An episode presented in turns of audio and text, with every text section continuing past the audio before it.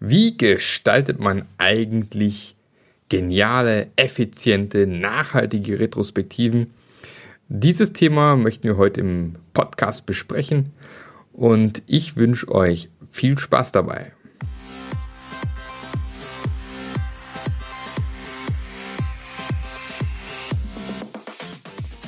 Der Passionate Teams Podcast der Podcast, der dir zeigt, wie du Agilität erfolgreich und nachhaltig im Unternehmen einführst.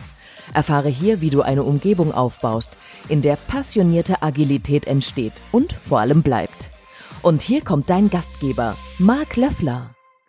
So, ich sitze heute hier in einem, naja, in einem Hotel, das hat ganz viel Charme, würde ich mal sagen. Also Charme ist nett ausgedrückt, ist so 70er Jahre Style. Also wenn ihr mir auf Instagram folgt, könnt ihr ein paar wunderschöne Fotos sehen hier mitten in Stuttgart.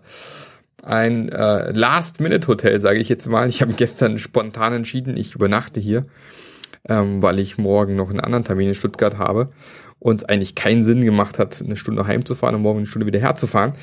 Und in dieser wunderbaren Umgebung möchte ich mit euch das Thema Retrospektiven besprechen. Mein Name ist Marc Löffler und ich helfe Unternehmen dabei, nachhaltig Agilität im Unternehmen einzuführen. Und was mir dort sehr, sehr häufig begegnet, ist, dass vor allem genau diese Feedback Loops, diese Reviews und Retrospektiven weggelassen werden. Wir hatten schon in der letzten oder vorletzten Folge, wir sind ja mittlerweile in Folge 41 angekommen. Und ähm, ihr wisst vielleicht, ich habe vor mittlerweile, was haben wir 2019, vor fünf Jahren mittlerweile, äh, ein Buch zum Thema Retrospektiven geschrieben. Das heißt äh, Retrospektiven in der Praxis. Und äh, letztes Jahr ist dann noch die englische Version rausgekommen, Improving Agile Retrospectives, also für die, die es lieber auf Englisch lesen wollen. Inhaltsmäßig ist kein großer Unterschied drinne. Und Retrospektiven haben eigentlich schon immer so ein bisschen zu meinem, wie soll ich sagen, mein, Steckenpferd ist es schon mal gewesen. Also ich habe das immer schon extrem gerne gemacht, habe mich schon immer sehr extrem interessiert, weil ich selber für mich festgestellt habe, dass Retrospektiven ein super mächtiges Tool sein können, wenn man es eben richtig einsetzt. Und wenn man sich so umhört beim Thema Retrospektiven, gibt es immer so ein paar, wie soll ich sagen, äh, ein paar typische Dinge, die immer wieder hochpoppen, die immer wieder bemängelt werden. Und das ist zum einen dieses Thema, ja, wir sprechen immer über die gleichen Dinge. Das ist so ein Thema, was man ganz, ganz häufig sieht. Also man beobachtet Retrospektiven, wo man eben das Gefühl hat, dass sich immer alles ums Gleiche dreht, man kommt nicht vom Fleck, man kommt irgendwie nicht weiter und ist alles total ineffizient. Ähm, das andere, was man häufig hört, ist, oh, das ganze Thema Retrospektive ist total langweilig. Wir machen immer die gleichen Sachen, die gleichen Methoden. Gibt es da nicht was Neues? Kann man nicht was anderes machen? Ist so ein Thema, was man ganz, ganz häufig hört. Und aber am aller, aller häufigsten das Thema Retrospektiven sind irgendwie Zeitverschwendung. Und ist eigentlich sehr schade, weil wenn man es richtig macht, kann man richtig geile Sachen machen. Und ich habe da schon vor Jahren mal einen Artikel dazu geschrieben. Ich bin gerade hier parallel auf meinem Laptop zu, am gucken, ob ich diesen wunderbaren Vortrag nochmal finde. Und ähm, den ich gerne auch mal dann irgendwo mal hinlinken kann, könnt ihr es euch nochmal gerne anschauen. Und habe eben damals schon über das Thema Retrospektiven gesprochen und einfach ein paar Tipps gegeben, wie man Retrospektiven denn spannender und interessanter gestalten kann. Und ähm, da bin ich jetzt auch schon richtig hier. Presentations, genau. Und ähm, da gehen wir mal kurz rein. Genau. Und da habe ich ein paar Ideen einfach gehabt, was man da besser machen kann. Und was ja ganz, ganz spannend ist, was man sehr, sehr häufig eben sehen kann, dass Retrospektiven vor allem am Anfang eigentlich einen, einen recht guten Effekt hatten. Also viele berichten eben, ja, am Anfang haben wir Retrospektiven gemacht und wir haben echt super Fortschritte gemacht, das ging super voran, aber jetzt mag mittlerweile irgendwie geht nichts mehr. Und äh, das ist tatsächlich liegt eigentlich nur an einem einzigen Grund, es sind die sogenannten Low-Hanging Fruits. Also gerade am Anfang gibt es eben sehr, sehr viele Dinge, die oft auch noch, sag mal, im Kontext vom Team sind, sprich das Team hat Macht, da was zu ändern. Und man hat es eigentlich sehr, sehr leicht, zumindest in den ersten Monaten Dinge abzustellen, weil sie eben in der eigenen Macht liegen. Aber spätestens nach ein paar Monaten, meistens so nach vier bis sechs Monaten, stellt man eigentlich fest, verdammt nochmal, irgendwie komme ich jetzt an so einen Punkt, wo das nicht mehr so gut funktioniert. Ja. Und es da eben, die Low-Hanging Fruits aufhören, wo aber der Spaß echt, erst richtig anfängt, weil dann wird's knackig. Und ähm, da kommen eigentlich erst ein Punkt, wo es besser werden kann. Und um natürlich Retrospektiven besser zu, zu gestalten, gibt es aus meiner Sicht drei Elemente. Zum einen müssen die Leute das Gefühl haben, wir verfolgen hier ein richtiges Ziel, wir brauchen also einen Purpose, wie man es auch so schön nennt. Ja, also man muss das Gefühl haben, was wir hier machen, macht auch irgendwie Sinn. Das zweite Element ist auch für mich ganz wichtig, dass ein bisschen Spaß auch drinne steckt. Ja, aber eben das nur ganz, nur spaßiger zu gestalten und nicht wirklich einen Effekt zu haben, macht irgendwie auch keinen Sinn. Und das dritte Element, was eben auch helfen kann, ist Elemente aus dem System Thinking zu integrieren, um noch ein bisschen besser zu verstehen, wie die ganze Sache funktionieren kann. Ähm, fangen wir an mit dem Thema Spaß. Ja. Viele machen ihre Retrospektiven mehr oder weniger immer im gleichen Umfeld, im gleichen Kontext. Also oft seid ihr ja irgendwie im gleichen Meetingraum, weil den habt ihr halt reserviert und ähm, dort laufen immer die gleichen Sachen irgendwo ab. Aber warum nicht einfach mal den Ort wechseln? Also gerade jetzt ist der Frühling steht vor der Tür. Ähm, viele von euch haben sicherlich einen, einen, schönen Wald, einen Fluss, einen See um die Ecke. Wenn ich dann nur an mein, an mein ehemaliges Team denke, über Holiday Check damals, wir hatten ja direkt am, am Bodensee äh, die Büros, war richtig schick. Also warum nicht einfach mal rausgehen und sich einen schönen Platz suchen und dort die Retrospektive machen? Ne? Ist doch mal eine klasse Idee. Ähm, vor allem, wenn man auch dann so ein bisschen sich überlegen kann, wie könnte man die Umgebung, in der man sich gerade auffällt, auch in die Retrospektive einfließen lassen. Also was können wir beispielsweise von diesem Baum lernen für unser Team? Ja, der ist tief verwurzelt, äh, der steht bei jedem Wetter, bei jedem Wind. Wie macht er das? Woher nimmt er diese Kraft? Wie funktioniert das Ganze? Oder an einem Fluss, an einem Bach, wie geht ein, ein, ein, wie geht Wasser um mit Hindernissen?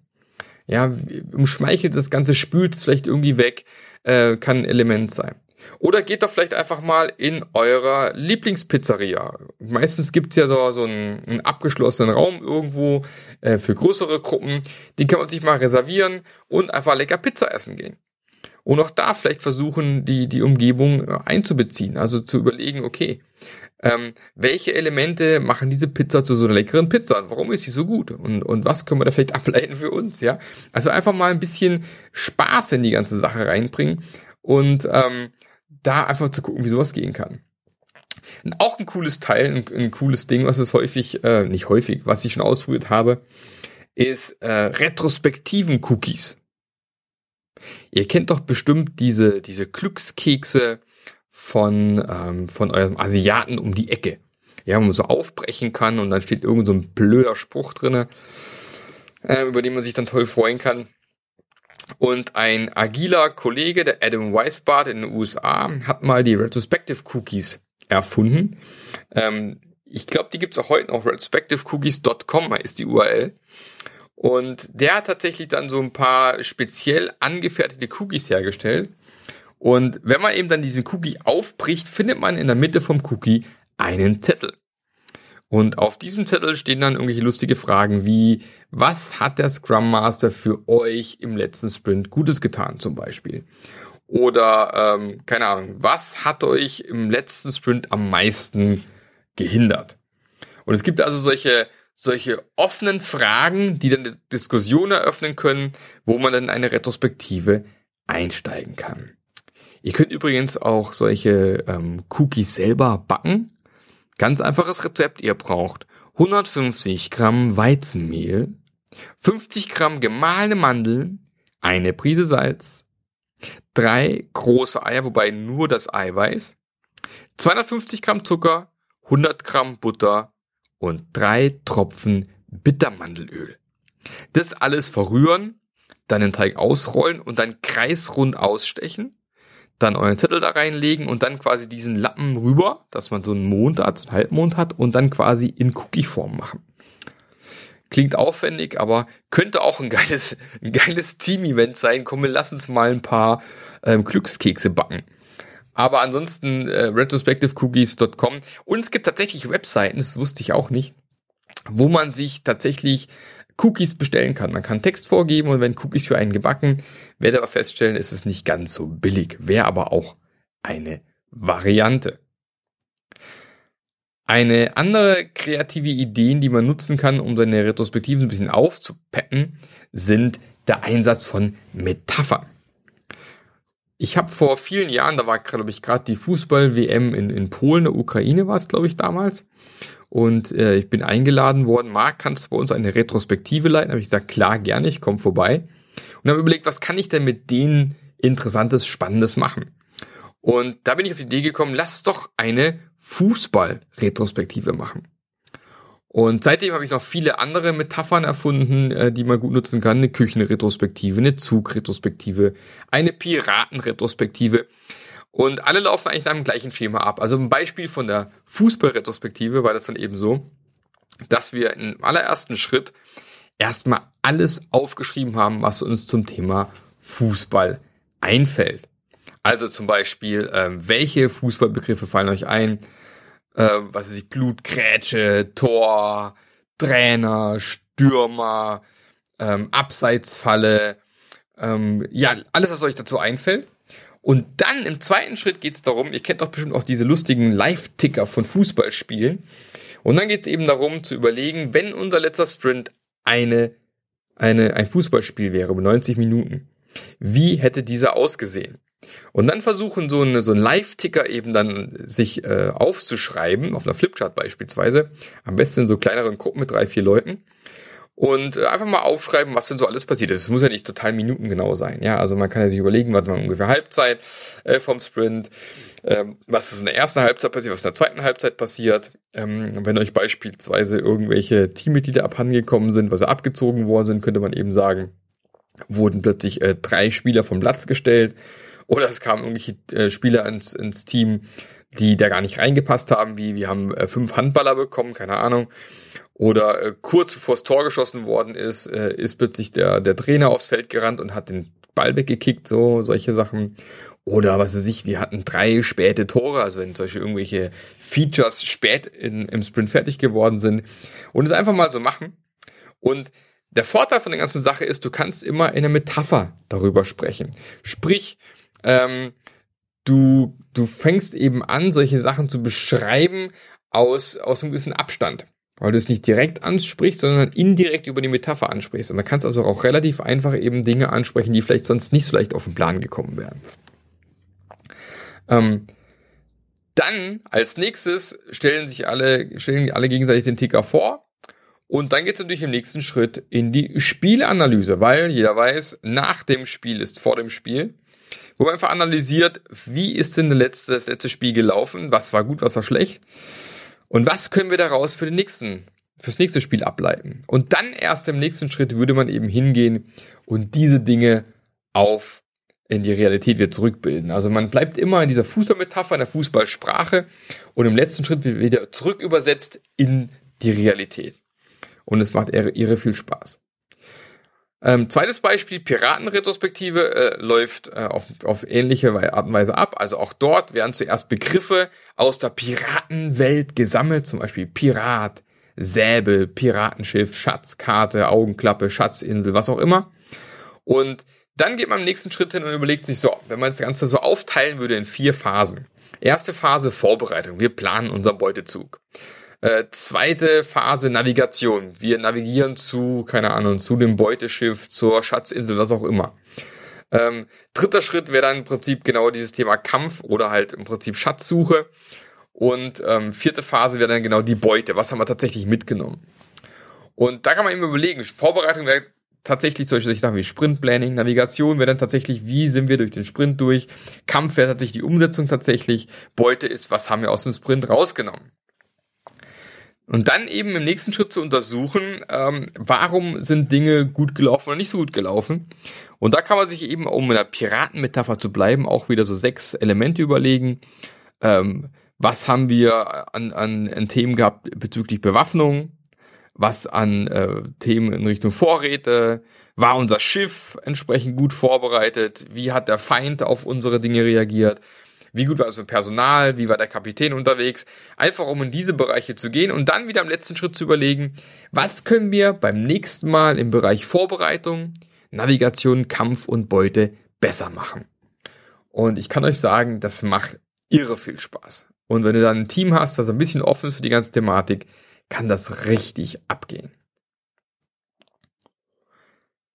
So, schauen wir uns mal das Thema äh, System Thinking an. Und äh, das ist so ein bisschen entstanden schon vor ähm, einigen Jahren, als ich mir überlegt habe, wie kriegen wir es eigentlich hin, wenn wir an so einem Punkt angekommen sind, wo wir scheinbar keine weiteren Möglichkeiten mehr finden, wie wir noch besser werden können. Und also keine Schalter, keine Knöpfe mehr, wo wir glauben, wir können dann rumdrehen. Und da ist dann System Thinking eine tolle Sache.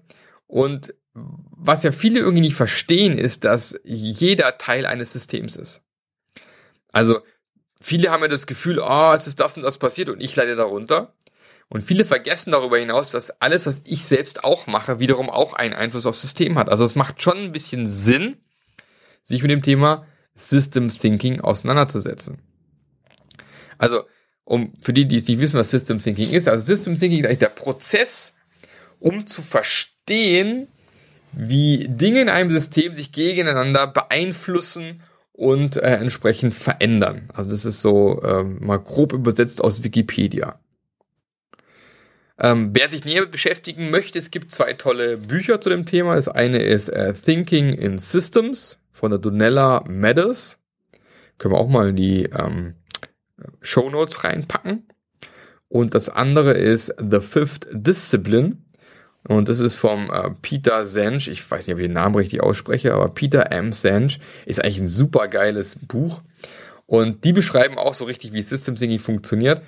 Und eben ein wunderbares Tool, was ich mittlerweile sehr, sehr häufig nutze, ist das sogenannte Causal Loop Diagram oder Ursache-Wirkungsdiagramm, wo man eben schön darstellen kann, wie sich verschiedene Variablen im System gegenseitig beeinflussen.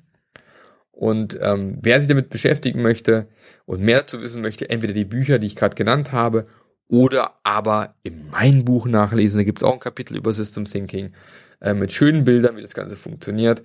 Dort wird unter anderem auch das Tool Current Reality Tree, also der aktuelle Realitätsbaum, ähm, beschrieben, wo es darum geht, im ersten Schritt alle sogenannten undesired effects, also alle die Effekte, die wir eigentlich gar nicht haben wollen, zu sammeln und dann zu gucken, wie stehen die im Verhältnis und wo haben wir Lücken und wo können wir Dinge eintragen, die bisher nicht aufgefallen sind. Also ist auch ein ganz, ganz nettes Sache. Und was man eben dann rausfindet, und das ist das Spannende, oft kommen dann eben plötzlich, äh, sag mal, Elemente oder Variablen raus, die man vorher noch gar nicht gesehen hatte. Und dann hat man eben die Möglichkeit, genau diese Variablen zu bespielen, auszuprobieren, was passiert, wenn ich daran rumdrehe. Weil vorher wusste ich gar nicht, dass die gibt und jetzt weiß ich ja, dass die existieren. Und dann kann man eben an ein paar Dingen noch mehr arbeiten. Aber jetzt aus meiner Sicht der wichtigste Teil, um deine Retrospektiven noch effizienter zu gestalten. Und zwar kennt ihr vielleicht alle mittlerweile so den, den Prozess oder die Phasen, durch die Retrospektiven normalerweise durchlaufen. Und das ist ja schon vor mittlerweile, keine Ahnung, elf Jahren im Buch vom Esther Derby und Deiner Larsen, äh, At a Retrospectives, äh, From Good Teams to Create, ist glaube ich der Titel, ähm, beschrieben worden. Und da geht es eben los mit äh, Set the Stage, also dem Boden bereiten oder die Bühne bereiten, wo man, wo es darum geht, sozusagen die alle abzuholen auf die Retrospektive einzustimmen, die Regeln festzulegen, äh, für einen sicheren Raum zu sorgen und solche Dinge.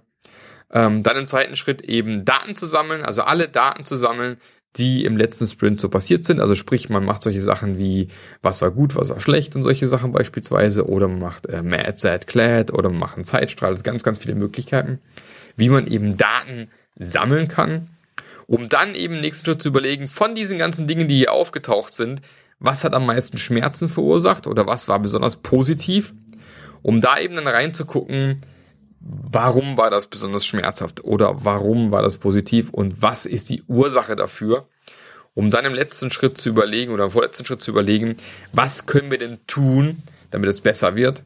Und dann gibt es nochmal einen Abschluss am Ende. Und das Phasenmodell ist sicherlich äh, relevant und macht sicherlich auch immer weiterhin Sinn, Das Thema ist bloß, ähm, man hat zwei Probleme. Das eine Problem ist, dass man irgendwie immer wieder von der grünen Wiese anfängt. Also man fängt jedes Mal wieder von vorne an, sammelt wieder ähm, die ganzen Daten und so weiter und so fort, guckt sich wieder an, woher er kommt. Und dann kommt tatsächlich das Gefühl auf, irgendwie drehen wir uns im Kreis.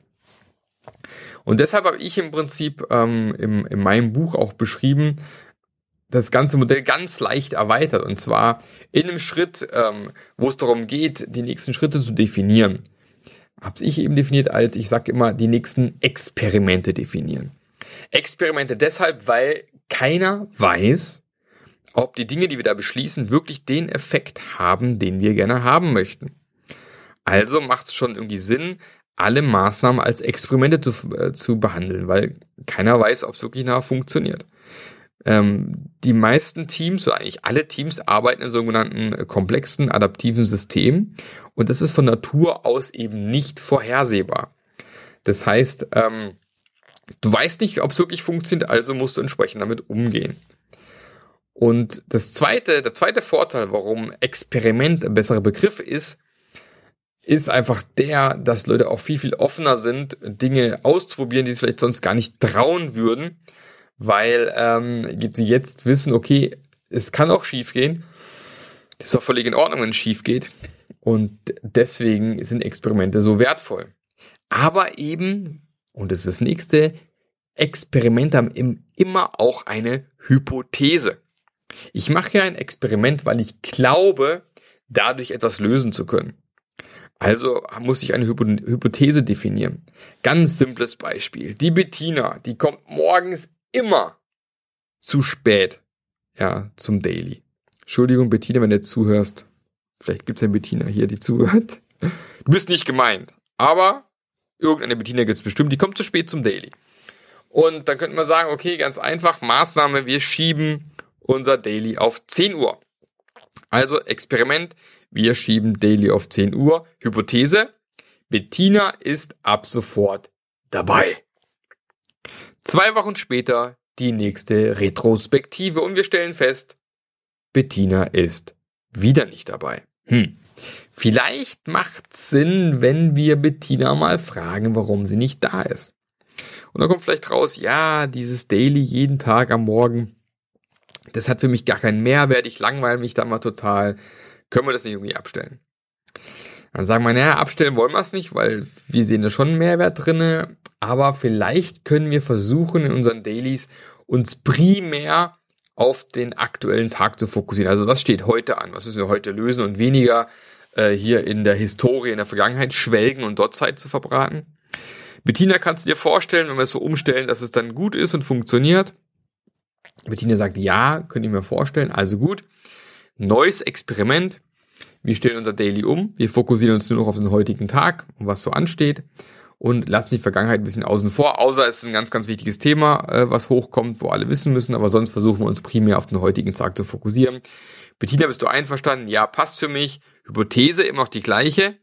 Bettina ist ab sofort dabei. Wieder zwei Wochen später, schau mal drauf. Experiment wurde durchgeführt, prima. Wir haben also unser Format umgestellt. War die Bettina dabei? Yes, sie war dabei. Prima. Wir können einen Haken dran setzen. Wenn sie wieder nicht dabei ist, dann können wir überlegen, was ist das nächste Experiment, was wir starten können. Und genau das ist das Geile an diesem Format. Du bleibst an einem Thema, an einem Problem dran, bis es abgestellt ist oder nicht mehr relevant. Kann ja sein, Bettina verlässt das Team. Wenn Bettina aus dem Team raus ist, ist es nicht mehr relevant, dann können wir das Thema abstellen. Aber durch diese Hypothesen bist du immer gezwungen zu schauen, nicht nur, ob das Experiment durchgeführt worden ist, sondern eben auch, ob es den gewünschten Effekt hatte. Und nur dann, wenn es den gewünschten Effekt hatte, dann machen wir einen Haken dran. Wenn es eben nicht der Fall ist, überlegen wir uns das nächste Experiment. Und da liegt genau diese Stärke von diesen Hypothesen, Experimenten, dass du an Dingen dranbleibst und nicht schon zu früh aufhörst und dich dann wunderst, dass das Problem eigentlich gar nicht gelöst worden ist. Also es waren so ein paar Ideen, ein paar Tipps, wie du deine Retrospektiven besser gestalten kannst, wie du sie spannender gestalten kannst. Und ähm, wenn du noch mehr zu dem Thema wissen willst, dann empfehle ich dir wirklich das Buch Retrospektiven der Praxis von mir. Schau da mal rein, schau es dir an. Ist ein klasse Buch. Und selbstverständlich führe ich auch Retrospektiven in Firmen durch. Also wenn du den Bedarf hast nach einem externen Moderator, der mal zu dir in die Firma kommt und mit deinem Team eine Retrospektive durchführt, die wirklich nachhaltig und effektiv ist, dann bist du auch bei mir an der richtigen Stelle. Und somit sind wir auch schon wieder am, an, am, am Anfang, sag ich schon, am Ende dieses Podcasts angelangt. Ich hoffe, da waren ein paar spannende Ideen für euch dabei. Ansonsten würde ich mich freuen, wenn ihr auch einen Like oder eine Bewertung auf iTunes hinterlasst und wünsche euch noch viel Spaß bei egal was ihr gerade noch so treibt, beim Bügeln, beim Fahrradfahren, beim Autofahren, beim Joggen, was auch immer. Ähm, genießt die Tage, genießt die Zeit, freue mich schon auf die nächste Episode mit euch. Ich werde jetzt hier noch mein 70er Jahre Hotelzimmer genießen und ähm, ansonsten hören wir uns in der nächsten Folge. Bis dann. Ciao. Der Podcast hat dir gefallen? Dann sorge auch du für eine agilere Welt und unterstütze diesen Podcast mit deiner 5-Sterne-Bewertung auf iTunes. Und für mehr Informationen besuche www.marklöffler.eu. Bis zum nächsten Mal.